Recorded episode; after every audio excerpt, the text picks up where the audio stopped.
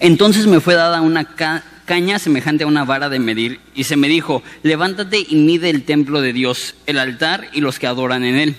Pero el patio que está fuera del templo, déjalo aparte y no lo midas, porque se ha entregado a los gentiles y lo hollarán, y, ellos hollarán la ciudad santa cuarenta y dos meses. Y daré a mis testigos que profeticen por, dos, eh, por mil doscientos sesenta días, vestidos de silicio esos testigos son los dos olivos y los dos candeleros que están en pie delante del Dios de la tierra. Si alguno quiere dañarlos, sale fuego de la boca de ellos y devora a sus enemigos. Y si alguno quiere hacerles daño, debe morir él de la misma manera. Esos tienen poder para cerrar el cielo a fin de que no llueva en los días de su profecía. Y tienen el poder sobre las aguas para convertirlas en sangre y para herir la tierra con toda plaga. Cuando hayan acabado su testimonio, la bestia que sube del abismo hará guerra contra ellos y los vencerá y los matará. Y sus cadáveres estarán en la plaza de la grande ciudad que en sentido espiritual se llama Sodoma y Egipto, donde también nuestro Señor fue crucificado.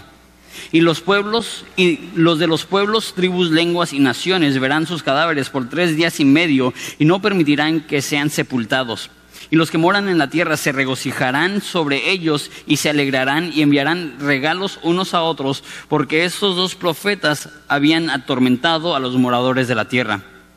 Pero después de estos tres días, en medio de y medio de esos tres días y medio, entró en ellos el espíritu de vida enviado por Dios y se levantaron sobre sus pies y cayó gran temor sobre los que los que los vieron y oyeron una gran voz del cielo que les decía, subid acá. Y subieron al cielo en una nube y sus enemigos los vieron.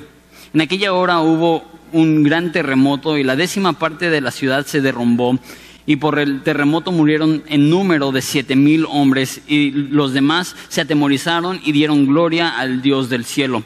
El, el segundo ay pasó, he aquí el tercer ay viene pronto.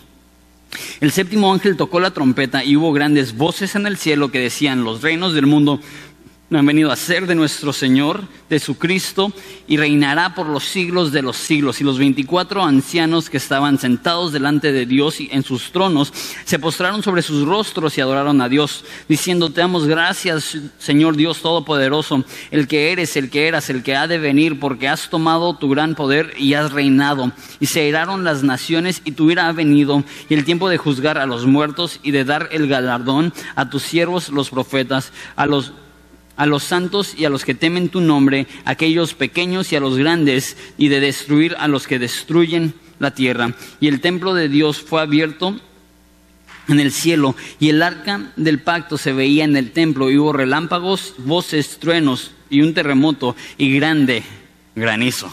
Oramos.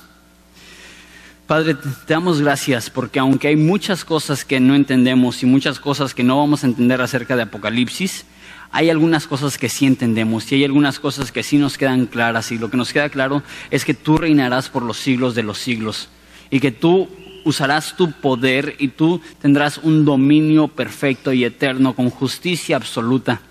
Independientemente del transcurso de aquí a ese momento que llegue tu reino, independientemente de los detalles y todo eso, Padre, queremos recordar ese día, queremos recordar eh, ese punto y ese enfoque de la historia, que es que tú regresarás y tú establecerás un reino que no tiene fin. Padre, te pido que nos ilumines, que nos des sabiduría para poder entender este texto y es en tu nombre precioso que pedimos esto. Amén. Okay, como ya les he dicho, en el libro de Apocalipsis no vemos un orden cronológico. Y de hecho eso es una de las cosas difíciles porque muchas personas ven el libro de Apocalipsis y lo que quieren hacer es que quieren establecer una cronología concreta donde dicen el primer mes va a pasar esto, el segundo año va a pasar esto, el tercer año va a pasar esto y quieren desarrollar algo que, es conciso, que es claro, que, que es fácil de entender. Pero el problema es que cuando lees Apocalipsis y unes también las otras piezas del rompecabezas que tenemos entre los profetas y lo que dice Jesús acerca del fin del mundo, es imposible hallar una línea de tiempo congruente. Entonces tenemos que establecer que no todo el libro de Apocalipsis es cronológico y lo difícil es que no sabemos qué partes son cronológicas, qué partes no. Pero dentro de Apocalipsis vemos dos paréntesis donde está contando lo que está sucediendo en el fin del mundo y hace un paréntesis para comentarnos otra cosa que es totalmente distinta. No sé si, a alguna persona aquí les gusta ver series en televisión, pero de dos años para acá tengo una suscripción para Netflix y cosa que antes no veía tele, ahora he empezado a ver unas cuantas series. Entonces no sé si alguno ha visto la serie de Lost o mínimo unos cuantos episodios, ¿alguien? Aquí hay paganos que ven la tele. Eh, entonces, en, en, la serie de Lost y muchas series parecidas, está transcurriendo, está transcurriendo una historia y de repente hay secciones y a veces capítulos enteros donde están narrando lo que sucedió en la vida de las personas mucho antes. Donde está narrando, por ejemplo, en Los que llegan a una isla y, y narra un poco acerca de sus vidas antes de que haya chocado el avión, antes de que estén en esa isla. Eh, perdidos, extraviados. Y así sucede dos veces en Apocalipsis. El capítulo 7 es un paréntesis que no cabe en el orden que está estableciendo. Y el capítulo 10 y el 11 hasta el versículo 14 también es un paréntesis. En el capítulo 5, 6 y 8 está hablando acerca de los sellos. En el capítulo 9 y la segunda mitad del 12 está hablando de las trompetas. Y deja de hablar de lo que está hablando y nos explica otra cosa. Entonces, en medio de esta historia que estamos viendo de los juicios de Dios y del castigo de Dios y de la ira de Dios, nos comenta acerca de el templo y de dos testigos que van a estar afuera del templo. Vemos versículo 1. Entonces me fue dada caña, dada una caña semejante a una vara de medir, y se me dijo, levántate y mide el templo de Dios y el altar y los que adoran en él. Eso es extremadamente interesante, eso es fascinante. Eso significa que va a haber un templo en Jerusalén. Y hay personas que dicen, no, e, esto, ese templo no está hablando del templo, está hablando de la iglesia o está hablando del templo que está en, en el cielo. Pero si eso es el caso, ¿por qué dice que lo mida? Porque dice que mida el templo, el altar, los que adoran en él, y dice que en el patio van a haber gentiles que van a gobernar la ciudad. Entonces no parece ser que es algo metafórico o algo espiritual, parece ser que, parece ser que es un templo literal. Eso es lo que es fascinante y a lo mejor necesitas saber un poco la historia. Salomón construyó el primer templo. Y después de, de, Salomón, varios cientos de años después, llegaron los babilonios y destruyeron el templo. Y después un hombre llamado Zorobabel y un hombre llamado Yeshua salieron del imperio este, de los eh, persas y llegaron a reconstruir el templo. Eso es lo que narra Esdras. Si no conoces la historia, tenemos una serie de 10 semanas del libro de Esdras. Te va a dar la historia en gran detalle de cómo se reconstruyó el templo. Entonces se reconstruye el templo de Zorobabel. Alrededor del tiempo de Cristo llega Herodes y remodela y le cambia el nombre del templo de Zorobabel al templo de Herodes, porque así era Herodes un poquito egocéntrico, un poquito narcisista. Entonces toma el templo de Dios y le llama el templo de Herodes. Y ese templo permaneció hasta el año 70 después de Cristo. En el año 70 después de Cristo se destruyó y se cumplió la profecía que había dicho Jesús, que cuando llegan los discípulos y entran a Jerusalén, y acuérdate, Jesús y los discípulos son de Galilea, del norte, donde son puros pueblos pequeños, y llegan a Jerusalén que es una gran metrópolis y están viendo todos los edificios. Dicen a Jesús, wow, ¿ya viste los edificios? Y Jesús Matacuras le dice, va a venir el día donde ni una piedra va a estar sobre otra piedra. Y, y todos así como, ah, pues bueno Jesús. Y esa profecía se cumplió 40 años después de que muere Jesús, llega después de una sedición que hay donde los judíos intentan empezar una revolución en contra de los romanos, llegan los romanos y para darles un golpe al hígado de los judíos, para quitarles la moral, llegan y destruyen el templo y no solamente lo destruyen, se aseguran de que no quede, de que no quede una piedra sobre otra. Ahora, casi todos los comentaristas creen que Apocalipsis se escribió entre 90 y 100 años después de Cristo. El templo fue destruido 70 años después de Cristo. Entonces, cuando Juan está escribiendo esto, ya no existe un templo. No es que está escribiendo eso recordando el templo así, él sabe, él sabe que el templo ya ha sido destruido. Y cuando dice aquí en Apocalipsis 11.1, que debía de medir el templo, eso nos demuestra proféticamente que un día Israel va a reconstruir el templo. Ahora, déjales, les continúo diciendo por qué es tan fascinante e interesante esto. Por muchos años, por siglos, la gente creía que Apocalipsis no podía ser una profecía, tenía que ser una narración de la destrucción que sucedió en el primer siglo, porque dicen, ¿Cómo van a tener un templo los judíos si los judíos ya ni siquiera viven en Jerusalén? Porque en el año 70 después de Cristo, cuando destruyen Jerusalén, se dispersan todos los judíos y se van a diferentes partes y vivían, por ejemplo, ya, después hubo concentraciones grandes de judíos en Polonia y en Rusia y en Alemania. Los judíos no vivían en Israel. Entonces todo el mundo decía, ¿cómo puede ser que la Biblia diga que en Jerusalén va a haber un templo si los judíos ya ni siquiera viven en Jerusalén? Si por siglos Jerusalén ha sido una ciudad musulmana, no judía, ¿cómo puede ser que haya un templo? De repente, creo yo, uno de los acontecimientos más importantes en el último siglo, proféticamente hablando, es que Israel se convirtió en una nación otra vez. Después de todas las atrocidades del holocausto y después de todo lo que sucedió con Hitler, el mundo tuvo piedad de Jerusalén, de Israel, e Israel una vez más se convirtió en una nación y unos cuantos años después tomaron ellos el poder en Jerusalén. Pero tú dices, pero aquí está diciendo que hay un templo y todavía no hay un templo. Sí, ahorita actualmente no hay un templo. Y si conoces lo que está sucediendo ahorita en el Medio Oriente, sabes que no hay un templo. Ese es un, mapa, no se ve muy bien en las pantallas estas, pero aquí.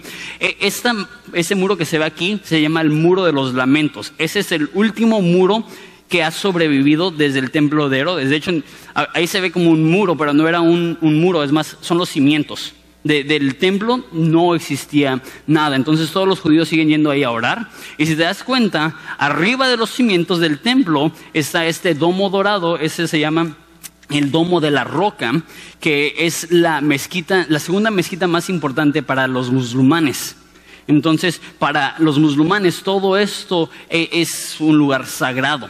Y esa es la razón que no existe un templo. Imagínate, los, los judíos tienen ganas de que haya, claro que tienen ganas, más de que tener ganas, tienen el, el, ferviente anhelo de que haya un templo, porque toda su cultura gira alrededor de ese concepto de que Dios habita en el templo y que y ellos quieren reconstruir el templo, pero lo que no quieren, no lo quieren construir en algún otro lugar quieren construirlo en el mismo lugar donde estaba y el problema es que necesitaría haber una tercera guerra mundial para cambiar esta mezquita a un, a un eh, deshacerlo, romperlo, una mezquita que lleva 1400 años, que es, que es eh, como dije, el segundo lugar más importante para los musulmanes, sería imposible.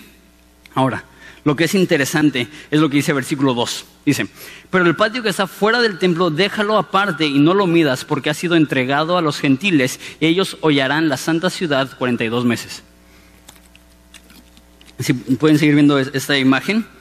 Aquí es donde estaba el templo de, este, de Herodes, el templo que construyó Zorobabel. Pero Zorobabel no construyó el templo en exactamente el mismo lugar que lo construyó Salomón. Salomón lo construyó acá donde no hay nada.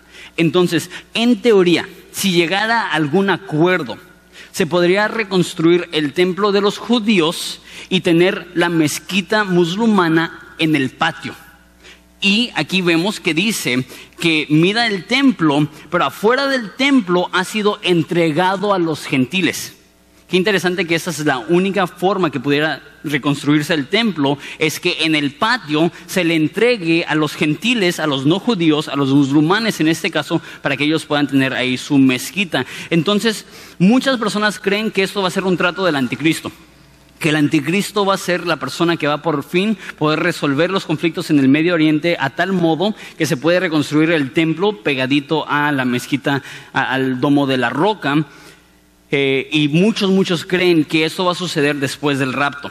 Ahora, yo no estoy convencido de eso. Puede ser que sea después del rapto, pero a mi parecer y mi entendimiento es que en cuanto sucede el rapto empiezan los juicios de Dios y no me imagino cómo gente puede estar reconstruyendo cuando hay terremotos mundiales y, cuando hay hambrunas mundiales. Yo creo que en algún momento en el futuro, esa es una profecía divina, que los judíos van a reconstruir el templo en Jerusalén. Ahora lo interesante es que realmente no hay mucho que se necesita más que nada más llegar a un a un trato con los musulmanes para poder hacerlo. Los judíos ya han preparado todo, tienen ahorita escuelas donde están entrenando a los levitas de cómo hacer los sacrificios, ya tienen hechos los, este, las eh, túnicas y todo lo que necesitan, ya tienen todo para que puedan ya reanudar todas las actividades del templo. Entonces, eso ya está listo para que suceda solamente es una profecía que Dios da de hace tiempo atrás que esto va a suceder y a mí se me hace súper interesante, se me hace fascinante esto, pero continuamos. Entonces, va a existir una vez más el templo. ¿Cuándo? ¿Quién sabe? Pero eso es una profecía que Dios nos dio hace dos mil años y ya se cumplió la parte más difícil. Que Israel, que, los judíos regresen a, Israel, eso era lo más difícil. Ya lo siguiente no es tan complicado.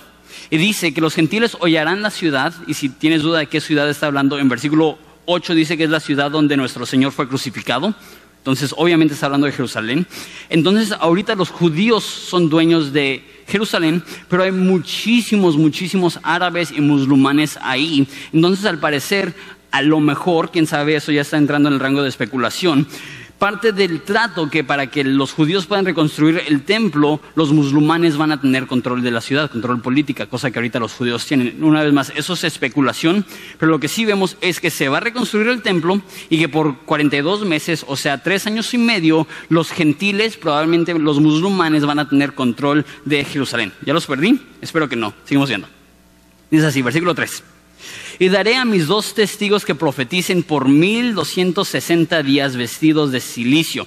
Entonces, durante ese tiempo van a haber dos testigos. Están profetizando y muchas veces creemos que profetizar meramente es predecir el futuro, que un profeta es aquel que dice, así dice el Señor, esto va a suceder. Y sí, un profeta puede hacer eso, pero en el Antiguo Testamento los profetas, los profetas que, que, son más que los profetas de hoy en día, esos profetas escribían la escritura, los profetas de hoy en día no tienen esa autoridad. Los profetas de la antigüedad, solamente el, el 25% de sus, profecías, de sus profecías estaban prediciendo el futuro. Profecía no solamente es predecir el futuro, profecía muchas veces es simplemente declarar un mensaje divino. Y yo creo que eso es lo que van a estar haciendo esas personas. Van a estar predicando un mensaje divino, van a estar predicando el arrepentimiento, van a estar predicando el reino de Dios, van a predicar arrepiéntanse porque Dios está juzgando al mundo por sus maldades. Y nos dice cuánto tiempo, 1260 días. No sé por qué hace esto Juan, pero 42 años es tres años y medio y 1260 días es perdón, tres años y medio. Entonces los dos son tres años y medio. Pudo haber dicho tres años y medio, pero no. Dijo, al día para que sepamos, estos hombres van a tener su ministerio por 1260 días. Nos dice un poco más de ellos. Dice que están vestidos de silicio. Silicio era una tela áspera, era una tela eh, que no sé si alguna vez has visto un costal de café un costal de papas que es, que es muy rígida. Y lo que hacían los judíos es que la manera que ellos estaban de luto es que ellos echaban cenizas y la ceniza, secaba su piel y después se vestían de silicio. Lo que hacía ese silicio es que les daba comezón y les raspaba y era muy desagradable, era muy difícil. Y esos hombres están vestidos así, eso era la forma que ellos estaban de luto. Entonces están de luto por obviamente la destrucción que hemos visto, la mitad del mundo ha sido muerta en, los juicios que hemos visto, están de luto porque los hombres no se quieren arrepentir, están de luto porque este mensaje es difícil, lo que vimos el domingo pasado, que es un mensaje dulce para los que son cristianos, pero amargo para aquellos que no son cristianos. Y nos dice quiénes son. Bueno, no nos dice exactamente quiénes son, pero nos dice dos cosas más acerca de ellos en versículo 4. Dice, estos testigos son los dos olivos y los dos candeleros que están de pie, en pie delante del Dios de la tierra. Entonces, olivos y candeleros. Tú dices, eso no me ayuda a entender quién es. Eh, yo creo que olivos y candeleros hablan de dos cosas. Hablan de su identidad y hablan de su función. En Zacarías, Dios llama a Zorobabel y a Yeshua los dos olivos y, y los dos candeleros. Entonces, cuando Juan usa este mismo título, nos está recordando a esas dos personas. Y una vez más, ¿quién es Zorobabel y quién es Yeshua? Son los que reconstruyeron el templo. Entonces, al estar considerando la reconstrucción del templo de Zorobabel, aquí estamos viendo que se va a reconstruir el templo y a lo mejor por eso les llama eso. A lo mejor ellos son eh, claves para la reconstrucción del templo, estos dos profetas, estos dos testigos. Entonces habla de su identidad, van a estar involucrados en el templo como lo fueron Zorobabel y Yeshua. Eh, y también habla de su función. Olivo siempre representa aceite. De hecho, hasta la fecha tenemos aceite de olivo. y aceite representa unción. Entonces está diciendo que ellos van a estar operando a través del poder del Espíritu Santo y su mensaje va a ser divino a tal grado que van a tener un ministerio muy sobrenatural. Lo vamos a ver en un segundo. Entonces son olivos y son candeleros. Un candelero es donde ponían las velas y donde prendían para iluminar. Entonces su función es que vienen llenos del Espíritu Santo y poder y tienen esa función de iluminar son mensajeros, tienen la función de llevar el mensaje divino. Ok, versículo 5. Eso es lo que está bien loco acerca de ellos. Dice, si alguno quiere dañarlos, sale fuego de la boca de ellos y devora a sus enemigos. Hasta ahorita los que tienen superpoderes han sido los malos. ¿Se acuerdan de los escorpiones que vuelan y atormentan a las personas por cinco meses? ¿Se acuerdan de los leones que escupen fuego y azufre y, con eso matan a una tercera parte de la humanidad, a una cuarta parte de la humanidad? Y tienen eh, caballos con colas de, víboras y, con ellos hieren a la humanidad. Y dices, ¿por qué los demonios son los que tienen poderes? Aquí vemos que esos testigos pueden escupir fuego, sale fuego de su boca y devora a sus enemigos. Y si alguno quiere hacerles daños, debe morir él de la misma manera. Y tienen poder para cerrar el cielo a fin de que no llueva en los días de su profecía. Y tienen poder sobre las aguas para convertirlas en sangre y para herir a la tierra con toda plaga cuantas veces quieran. Entonces, ellos nos dice varias cosas acerca de ellos. Escupan fuego, pueden convertir el agua en sangre, pueden este, hacer que no llueva y dice que pueden herir la tierra con toda plaga cuantas veces quieran. Entonces esas personas posiblemente son algunos de los agentes por los cuales Dios va a hacer algunas de estas este, juicios que hemos visto en el pasado, que el agua se convierte en sangre, que, que hay hambruna porque no llueve. A lo mejor ellos son los agentes que Dios usa para llevar a cabo estas plagas. Ahora, la pregunta inevitablemente, que inevitablemente va a surgir es, ¿quiénes son esos dos testigos? ¿Sabes qué? Estaba leyendo y no nos dice. Entonces, realmente cualquier suposición es eso, es una suposición. Muchos creen que es Elías y Moisés. De todas las personas habidas y por haber, a lo mejor ellos son los que es más probable, pero, pero puede que no sean ellos, pueden que sean dos personas que están viviendo en ese entonces que Dios les da un llamado creen que son Moisés y Elías porque Moisés y Elías eran profetas que tenían, eh, que hicieron milagros similares. Elías eh, llamó fuego del cielo para consumir a, los enemigos de Dios y Elías oró y no llovió por siete meses. Y ustedes todos saben la historia de Moisés, que Moisés convirtió el río Nilo en sangre. Entonces Moisés había hecho esto y aparte ya hubo una vez en la Biblia donde hicieron una aparición, donde estaban en el monte de la transfiguración, está Jesús y se aparece Moisés y se aparece Elías. Entonces muchos creen, pues esos van a ser Moisés y Elías.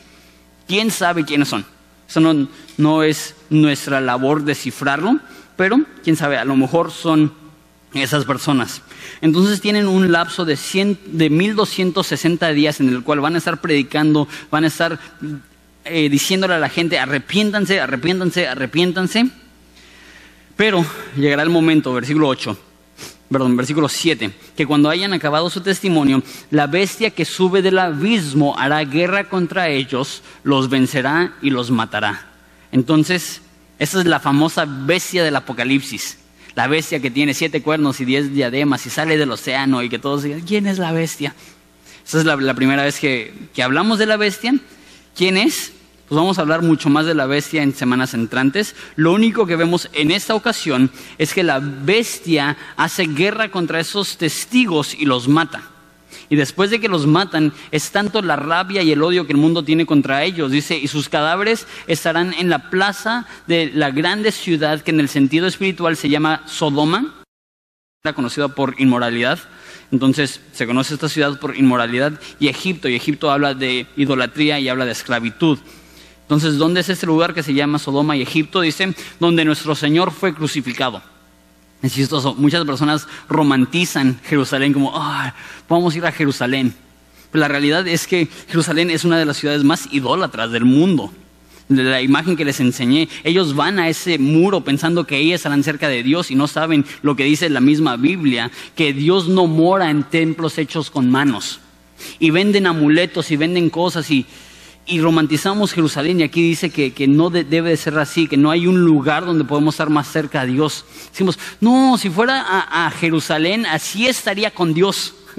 si no puedes estar así con Dios aquí, ¿qué te hace pensar que lo estarás en Jerusalén? No tiene nada de espiritual tierra, ni siquiera aunque Jesús haya caminado ahí. Y obviamente tenemos la cultura católica que hace como de, de, este, de diferentes cosas reliquias y no, pues una astilla de la cruz de Cristo y cosas así. La realidad es que todo lo que necesitamos para ser cristianos lo tenemos. Véase el mensaje del Evangelio, véase el poder del Espíritu Santo y no necesitamos ir a un lugar para acercarnos a Jesucristo, necesitamos ir a una persona para acercarnos a Dios, su nombre es Jesucristo. Entonces están en esta ciudad y están muertos los dos testigos y dice, y los de los pueblos, tribus, lenguas, naciones verán sus cadáveres por tres días y medio y no permitirán que sean sepultados. Entonces es tanta su rabia que están en una plaza y están sus cadáveres ahí y si sabes un poco de anatomía o lo que sea, no sé, de, biología o no sé, se empiezan a descomponer los cuerpos después de, de, no mucho tiempo. De hecho, hay una historia en la Biblia donde después de tres días no querían abrir el sepulcro de Lázaro porque dice, Señor, ya huele. Y, entonces ya después de tres días es suficiente tiempo. No sé si te ha pasado que a lo mejor tiras un pescado al bote de basura o a lo mejor que te encuentras un animal muerto en tu casa y después de unos días huele horrible. Ese es el olor que están emitiendo esas personas, pero a la gente les vale. Están tan felices que han muerto que están haciendo una fiesta, una pachanga, eh, comparándolo a Sodoma. Entonces me imagino que es un ambiente de carnaval donde la gente está celebrando porque ellos creen que, que todas las plagas las han producido ellas porque ellos pueden herir la tierra con toda plaga. Entonces ellos creen, ya se acabó el juicio, ya se acabó la plaga, ya hemos matado a estos profetas y están en la mera pachanga están celebrando y dice que de todos los pueblos, tribus, lenguas y naciones verán sus cadáveres. Yo creo que eso significa, uno, que la gente estará tan feliz que viajará a Jerusalén para ver los cuerpos de esas personas muertas. Pero posiblemente también proféticamente está hablando de la era en la cual vivimos ahora que algo que, sucede en Jerusalén, todo el mundo lo puede ver a través de tecnología, a través de la tele, a través del Internet, a través de YouTube, a través de Facebook. Entonces todos se van a enterar de lo sucedido y todos van a estar celebrando tres días y medio y no permiten que sean sepultados. Entonces ahí van a estar tirados en, en la plaza y el sol va a estar quemando su piel y se van a estar descomponiendo. Y a tal grado que se alegran, los moradores de la tierra se regocijan sobre ellos y se alegran y se envían regalos unos a otros porque esos dos profetas que habían atormentado a los moradores de la tierra estaban muertos. Entonces, están tan felices que para ellos es como Navidad. ¿Supiste que murieron los dos profetas? Te voy a enviar un regalo porque lo estamos celebrando. Y esto no es un, un día festivo local o nacional todo el mundo va a estar tan feliz que todo el mundo va a estar celebrando, dándose regalos los unos a los otros. Pero, versículo 11, después de tres días y después de tres días y medio entró en ellos el espíritu de vida enviado por Dios. Y se levantaron sobre sus pies y cayó gran temor sobre los que los vieron. Entonces el mundo entero está viendo. Me imagino CNN reportando, ¿no? Estamos en el tercer día y medio de, desde la muerte de estos desgraciados. Y mírenlos, ay Dios mío, ¿no? se pararon. Y esos que habían estado muertos por tres días y medio se levantan. Y no solamente se levantan, verso 12.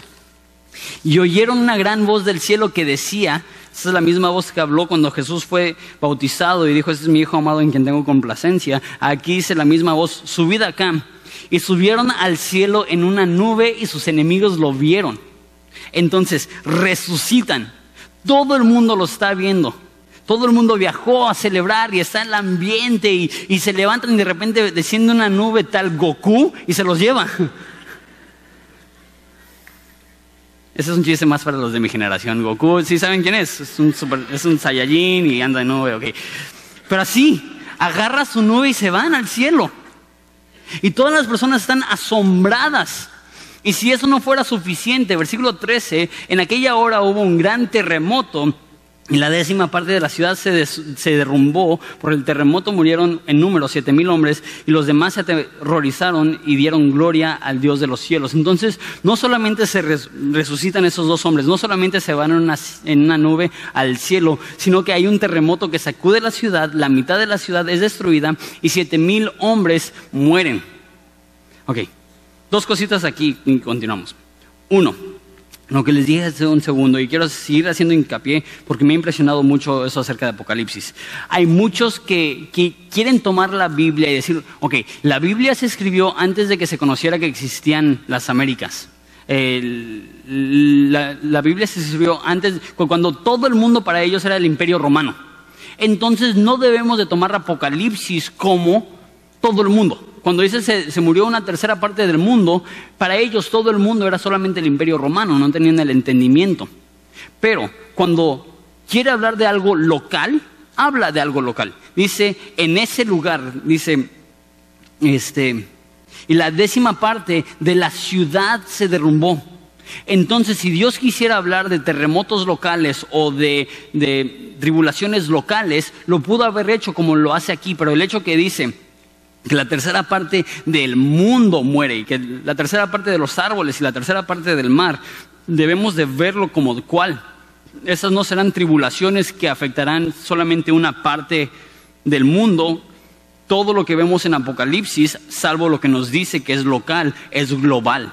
Todas las guerras y matanzas y juicios y tribulaciones, todo eso va a ser global y lo sabemos porque aquí nos dice que va a ser algo local y vemos que si quisiera, eh, si quisiera enfocarlo en algo local, lo hubiera hecho, pero el hecho que todo hasta ahorita ha sido global nos demuestra que Juan no estaba pensando en Israel, Juan no estaba pensando en el imperio romano, Juan estaba pensando en todo el mundo, que todo el mundo va a ser sujeto a estas cosas terribles que van a suceder, eso es uno.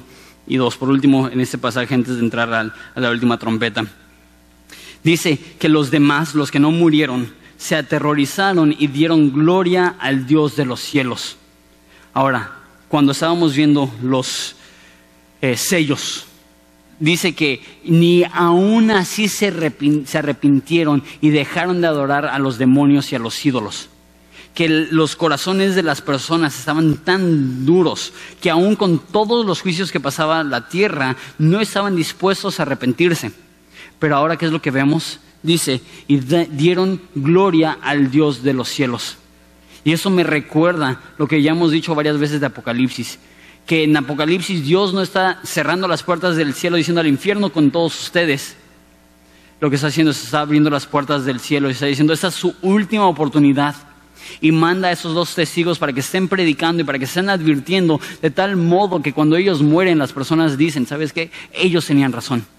Y muchas personas en este momento serán salvas porque creyeron el mensaje de estos testigos. Dios no manda esos testigos solamente para, como dice aquí, este, atormentar la tierra. Los mandó para hacer eso, para ser testigos, para dar testimonio de Dios, para compartir acerca de Jesucristo.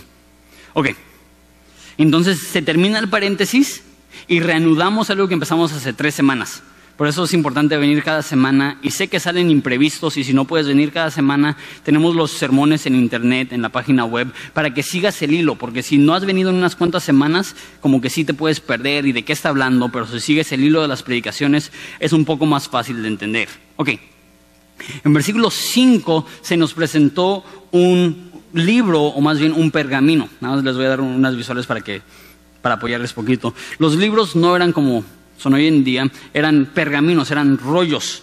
Y este rollo era bien importante, tan importante que dice que Juan lloró amargamente porque no había nadie que podía abrir el libro y leer lo que decía. Entonces, y, tenía siete sellos. Lo que hacían es que amarraban los rollos y con, con una cinta y ponían cera en el nudo y el dueño del rollo ponía su sello de su anillo para que supieran de, quién era. Entonces así se vería un pergamino con siete sellos.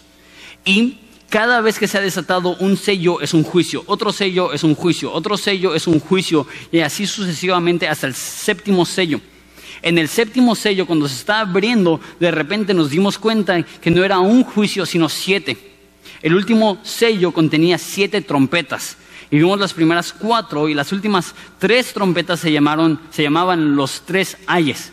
Y ya pasaron dos ayes y ahorita estamos a punto de ver el último ay. ¿Qué significa esto? La última trompeta también desata el último sello. Entonces al ver esa última trompeta ya se ha roto también el último sello y vamos a ver de qué se trataba este libro tan importante que Juan lloraba cuando se dio cuenta que nadie fue hallado digno de abrir el libro. ¿Va? Entonces, reanudamos lo que empezamos en capítulo 5, tuvimos un pequeño paréntesis en capítulo 7, tuvimos un pequeño paréntesis en 10 y 11, pero ahora continuamos. Dice, el séptimo ángel tocó la trompeta y hubo grandes voces en el cielo que decían, los reinos del mundo han venido a ser de nuestro Señor y de su Cristo, y Él reinará por los siglos de los siglos. Yo creo que, bueno, hasta ahorita cada trompeta ha sido un juicio. Pero ahora en vez de ver un juicio, suena la trompeta y es una declaración, es una afirmación. Yo creo que lo que sucede es que se desata el último sello y por fin se abre el pergamino y se lee lo que dice este libro. Y el contenido del libro, el mensaje del libro es que todo el mundo ha venido a ser de nuestro Señor y de su Cristo y Él reinará por los siglos de los siglos. Eso es el mensaje del libro. Y si soy franco, ese es el enfoque de toda la Biblia, el reino de Jesús. Por eso en el Padre nuestro Cristo dice, venga tu reino. Ese es el enfoque que los cristianos debemos de tener, que va a venir el momento en el cual Jesucristo reinará. Va a venir el momento en el cual Jesucristo descenderá del cielo y vendrá al mundo y establecerá un reino perfecto que no tiene fin. Y se cumplirán todas las profecías mesiánicas que decían que del linaje de David iba a haber un rey, que su reino no iba a tener fin y que Dios le iba a dar toda la autoridad y todo el dominio y todo el imperio. Y eso es lo que está diciendo. Eso, eso es lo que va a suceder. Ahora lo interesante, si dices, pero todavía faltan 11 capítulos. todavía no se ha acabado y es como nos está dando una probadita, nos está dando el fin, nos está dando la meta, nos está dando el blanco, nos está dando el gol. Que eso es el enfoque no solamente de Apocalipsis, eso es el enfoque de la Biblia. Y lo vamos a seguir viendo porque lo va a seguir mencionando el libro de, de, Apocalipsis, pero el enfoque de toda la historia humana es esta. Jesús un día va a regresar y va a establecer un reino perfecto, un reino justo, un reino divino en esta tierra. Y por eso creo yo que la Biblia no hace hincapié en el rapto. Porque el enfoque de la Biblia no es Dios, llévanos. Dios, ya soy harto. Dios, este mundo apesa, ya no quiero estar aquí. La Biblia sí habla de un rapto, pero el enfoque es que Jesucristo va a venir a establecer un reino perfecto. Y eso es lo que esperamos y eso es lo que anhelamos. Por eso al final de Apocalipsis, la conclusión de Apocalipsis no es Dios llévanos.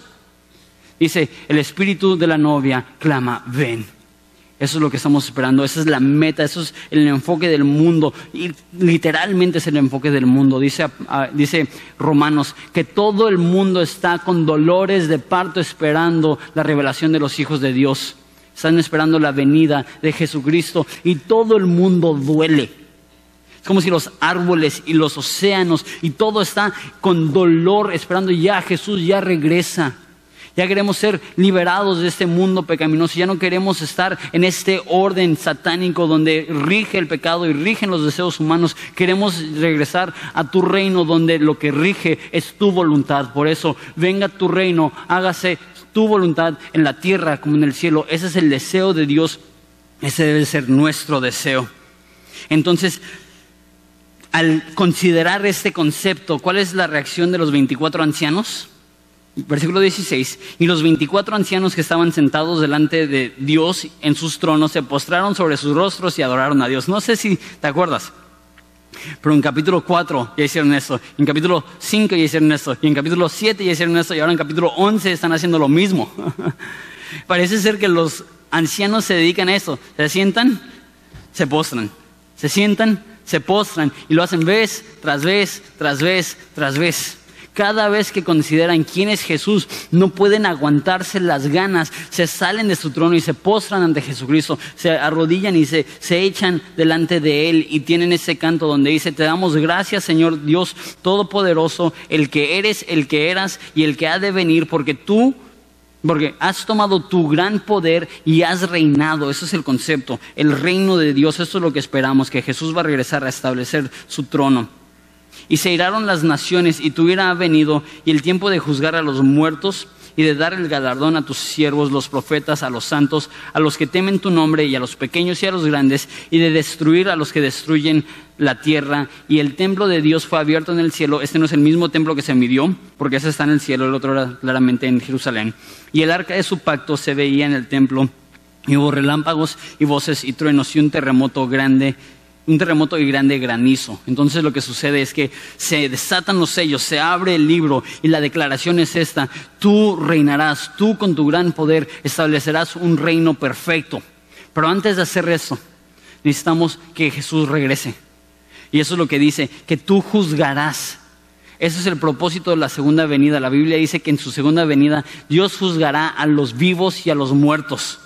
Ya lo vimos la semana pasada, que, el mar dará sus muertos y, las tumbas se abrirán y todos los seres humanos que han existido se presentarán delante de Jesucristo y Él, dice aquí, galardonará, galardonará a sus siervos y destruirá a sus enemigos. esto va a suceder. Jesucristo va a regresar y Jesucristo va a juzgar a, los, a los vivos y a los muertos. Pero ¿sabes qué? Me da tanta esperanza la forma que está escrito esto. Porque no dice, va a juzgar a todos por igual. A decir, va a juzgar a cristianos y a no cristianos y a cualquier persona. No. Dice que va a galardonar a sus profetas, a sus santos y a sus siervos. Eso confirma lo que dice, por ejemplo, Juan, mismo autor, en primera de Juan, que dice que para esto se ha manifestado, para que no nos alejemos de él avergonzados en su venida que para el cristiano cuando venga Jesucristo nosotros no vamos a ser juzgados de la misma forma. Dice la Biblia que todos vamos a compadecer ante el juez, que todos estaremos desnudos y todas nuestras obras van a ser expuestas. Pero aquellos que rechazaron a Jesús serán sus obras malas y aquellos que hemos recibido el perdón de Jesús y la salvación de Jesús, tenemos buenas noticias porque la Biblia dice que si nuestro pecado era rojo como el carmesí, serán hechos como la blanca lana y haceremos ante Jesucristo, dice la Biblia, sin vergüenza. Porque nuestro pecado ya fue perdonado, nuestro pecado, pecado ya fue limpiado. Y sí seremos juzgados, pero no seremos juzgados como un juez condena a alguien que es culpable. Seremos juzgados como un juez califica a un atleta en los Juegos Olímpicos. ¿Está juzgando a un juez? Sí, pero el fin no es la destrucción, el fin es la recompensa. Y así también tú y yo seremos juzgados como cristianos, pero no para destrucción, sino para recompensa. Esto me afecta tanto, esto me, me llena simultáneamente de esperanza y de terror de esperanza, porque reconozco que no importa cuántas cosas malas he hecho, si realmente soy cristiano, si Jesucristo realmente vive en mí, Él ya solucionó todos mis pecados para que pueda ser juzgado por Dios y que Él no haya pecado, porque la Biblia dice que la carta de decretos que era nuestra contra fue quitada de medio de nosotros y clavada a la cruz y Él ha hecho, y Él se ha burlado de, las, de los poderes y las potestades. ¿Por qué? Porque Jesucristo triunfó sobre nuestros enemigos en la cruz. Jesús triunfó sobre nuestro pecado en la cruz. Me llena de esperanza el saber que llegaré al cielo y Jesús no recordará ni un pecado que he hecho. Me llena de terror sabiendo que independientemente de eso, Él me va a recompensar según mis obras. Él me va a recompensar si yo viví una vida egoísta, si yo viví una vida egocéntrica, si yo viví una vida narcisista. Entonces mi recompensa no será la misma que si viví una vida dedicada, si viví una vida obediente, no es que nuestra obediencia determina nuestra salvación, pero sí nuestra obediencia hasta cierto grado determina nuestro galardón. Y no es que irás al cielo por tus buenas obras, pero la Biblia es clara que cuando nosotros hacemos buenas obras estamos invirtiendo en el cielo. Dice que hay algunas obras que son como piedras preciosas que pasarán por fuego y se refinarán y algunas obras son malas que son como la madera y la paja que cuando pasan por el fuego de la prueba serán consumidas. Tú la manera que vives tú hoy en cierta forma afecta cómo pasarás la eternidad. Algunos, todos los cristianos disfrutaremos la eternidad, porque no hay cosa mejor que estar en la presencia de Jesucristo por la eternidad. pero al mismo tiempo, de alguna forma, habrán personas que lo disfrutarán más y habrán personas que lo disfrutarán menos dependiendo de su inversión en su obediencia a Dios en esta vida. ¿A qué llego? Disculpen la, la referencia, pero no sé si se acuerdan de la película Gladiador, este, donde antes de ir a la guerra dice, lo que hacemos en esta vida tiene eco en la eternidad. ¿Se acuerdan de eso? Soy el único pagano que le gusta esa película. Okay. Están a punto de ir a la guerra y lo que, le está, lo que le está diciendo a ellos, Máximo, es, si mueres por la patria, no te preocupes porque lo que hagas en esta vida va a tener eco en la eternidad y vivir y morir una muerte noble vale la pena porque va a afectar positivamente la vida venidera. Ese concepto, aunque es pagano como lo presentan ellos, porque ellos no están hablando del cielo, no están hablando de Jesús, para el cristiano es cierto. Lo que haces en esta vida tiene eco en la eternidad. Tu inversión en las cosas de Dios hoy en día tendrá una recompensa eterna. Y podemos ir invirtiendo en el reino de Dios desde ahorita, entendiendo que ese es el fin de todas las cosas, ese es el enfoque de todas las cosas. Que un día Jesucristo vendrá y establecerá un reino perfecto en este mundo, establecerá un reino que no tiene fin, establecerá un reino perfecto un reino justo, un reino libre de maldad, un reino libre de delitos. Y cuando en el cielo consideran esto, cuando el cielo simplemente se hace mención, Él reina, hay algo que sucede en los corazones de los ancianos que se postran hay algo que sucede en los corazones de los ancianos que se echan, porque el simple concepto de que Dios reinará con santo y justo juicio el resto de la eternidad produce en ellos esto. Me encanta cómo lo dicen.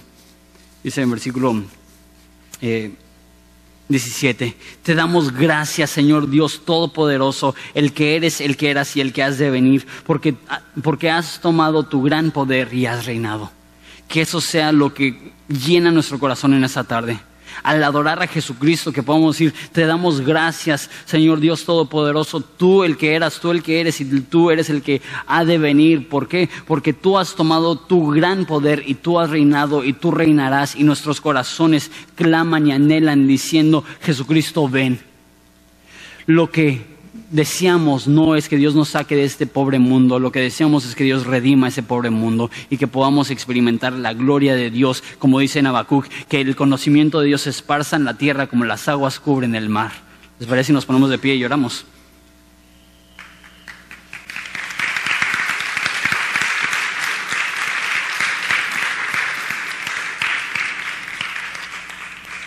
Padre, te doy gracias por este mensaje de Apocalipsis por ese mensaje real, por ese mensaje que esperamos. Padre, te doy gracias porque estamos viendo cómo estas profecías eh, están más cerca del cumplimiento.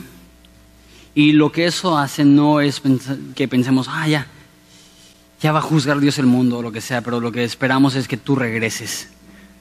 Y como nos instruyó nuestro amo que oráramos, venga tu reino haz tu voluntad. Queremos estar sujetos y sumisos a tu voluntad. Queremos ver tu reino ahorita. Padre, te pido por cada una de las personas aquí, te pido que vivamos de tal modo que tú nos, recompenses, nos galardones. Padre, reconocemos que cuando vivimos vidas desprendidas, cuando no vivimos para nuestra propia gloria, cuando vivimos para tu gloria, tú ves eso y tú dices, ese es mi hijo amado. Eso es lo que queremos. Entendemos que llegamos ante ti limpios y nuevos en la sangre de Jesucristo, ya adoptados, ya amados. No tenemos que ganarnos tu cariño, no tenemos que ganarnos tu afecto. Pero sí queremos vivir de tal modo que tú seas glorificado. Vivir de tal modo que tú hayas complacencia, no solamente en nuestra identidad como tus hijos, sino en nuestra actividad como tus hijos. Te doy gracias por esta iglesia, sigue la bendiciendo, sigue usando esta iglesia no, no para ser un lugar donde nos hacemos chonchitos cristianos, sino un lugar donde escuchamos la palabra de Dios y nos ejercitamos para la piedad. Donde escuchamos la palabra de Dios y vamos y compartimos con las demás personas que tienen tanta necesidad. Jesús, haz lo tuyo, Jesús, haz tu obra. Permítenos adorarte en espíritu y en verdad y dar de nuestras ofrendas y diezmos de tal modo que tú seas glorificado. En nombre de Jesús.